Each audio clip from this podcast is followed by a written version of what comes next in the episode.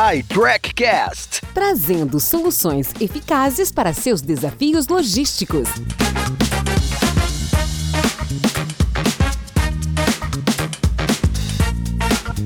Olá, tudo bem? Bem-vindo, bem-vinda.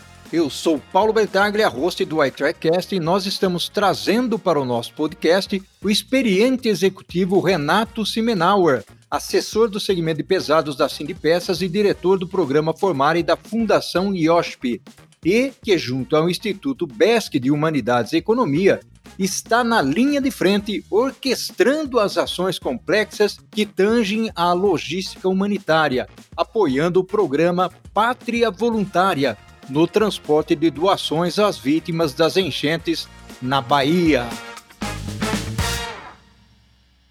Renato, quais são os grandes desafios encontrados na logística dita humanitária em termos de processos relacionados à agilidade, visibilidade e rastreabilidade? Oi, Paulo. Como você bem disse, nós estamos no movimento, o Instituto BESC e seus conselheiros, envolvidos na coordenação em várias frentes em locais onde estão sendo arrecadados donativos para ajuda humanitária no que tange a logística aos desabrigados, como, por exemplo, a Bahia, e nós estamos coordenando o envio por terra, ar e mar esses donativos.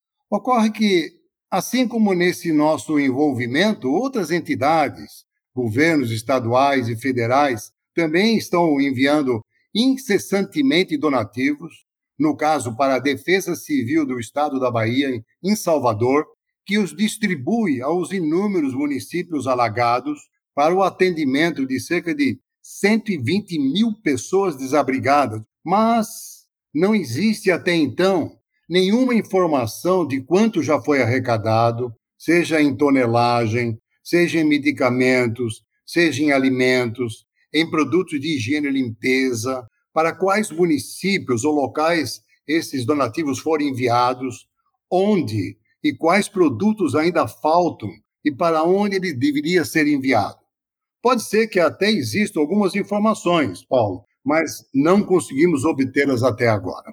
Fantástica iniciativa, Renato. Renato, qual o papel que a inovação e a tecnologia podem desempenhar nas iniciativas voltadas para esta logística humanitária? Veja, na minha opinião, é justamente onde a inovação tecnológica poderia estar desempenhando e atuando desde o início.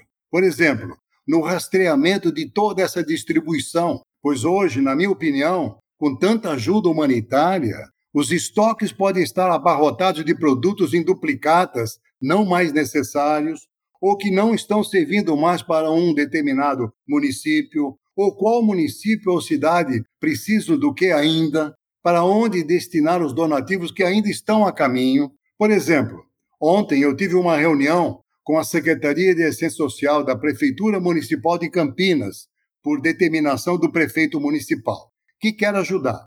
E ele me perguntou: Renato, o que ainda falta? Quais produtos a prefeitura deve se concentrar em arrecadar e para quais locais eles iriam ser destinados esses donativos? E eu confesso que não soube responder.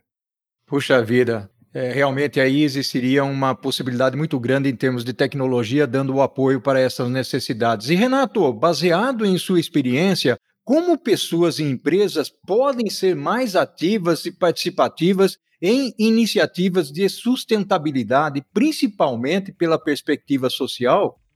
Existe no Brasil um enorme espírito de solidariedade para com os necessitados em caso de catástrofes, como essas violentas inundações que nós estamos vivenciando no momento.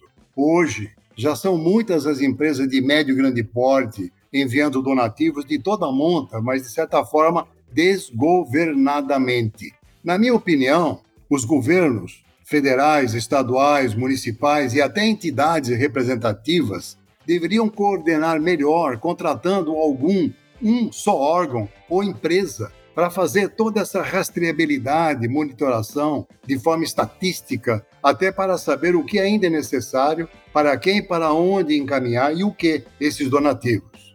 Muito embora, isso é uma opinião minha pessoal, Entra ano, sai ano, as inundações sempre estão ocorrendo, como dezenas de anos atrás. Todo ano isso se repete.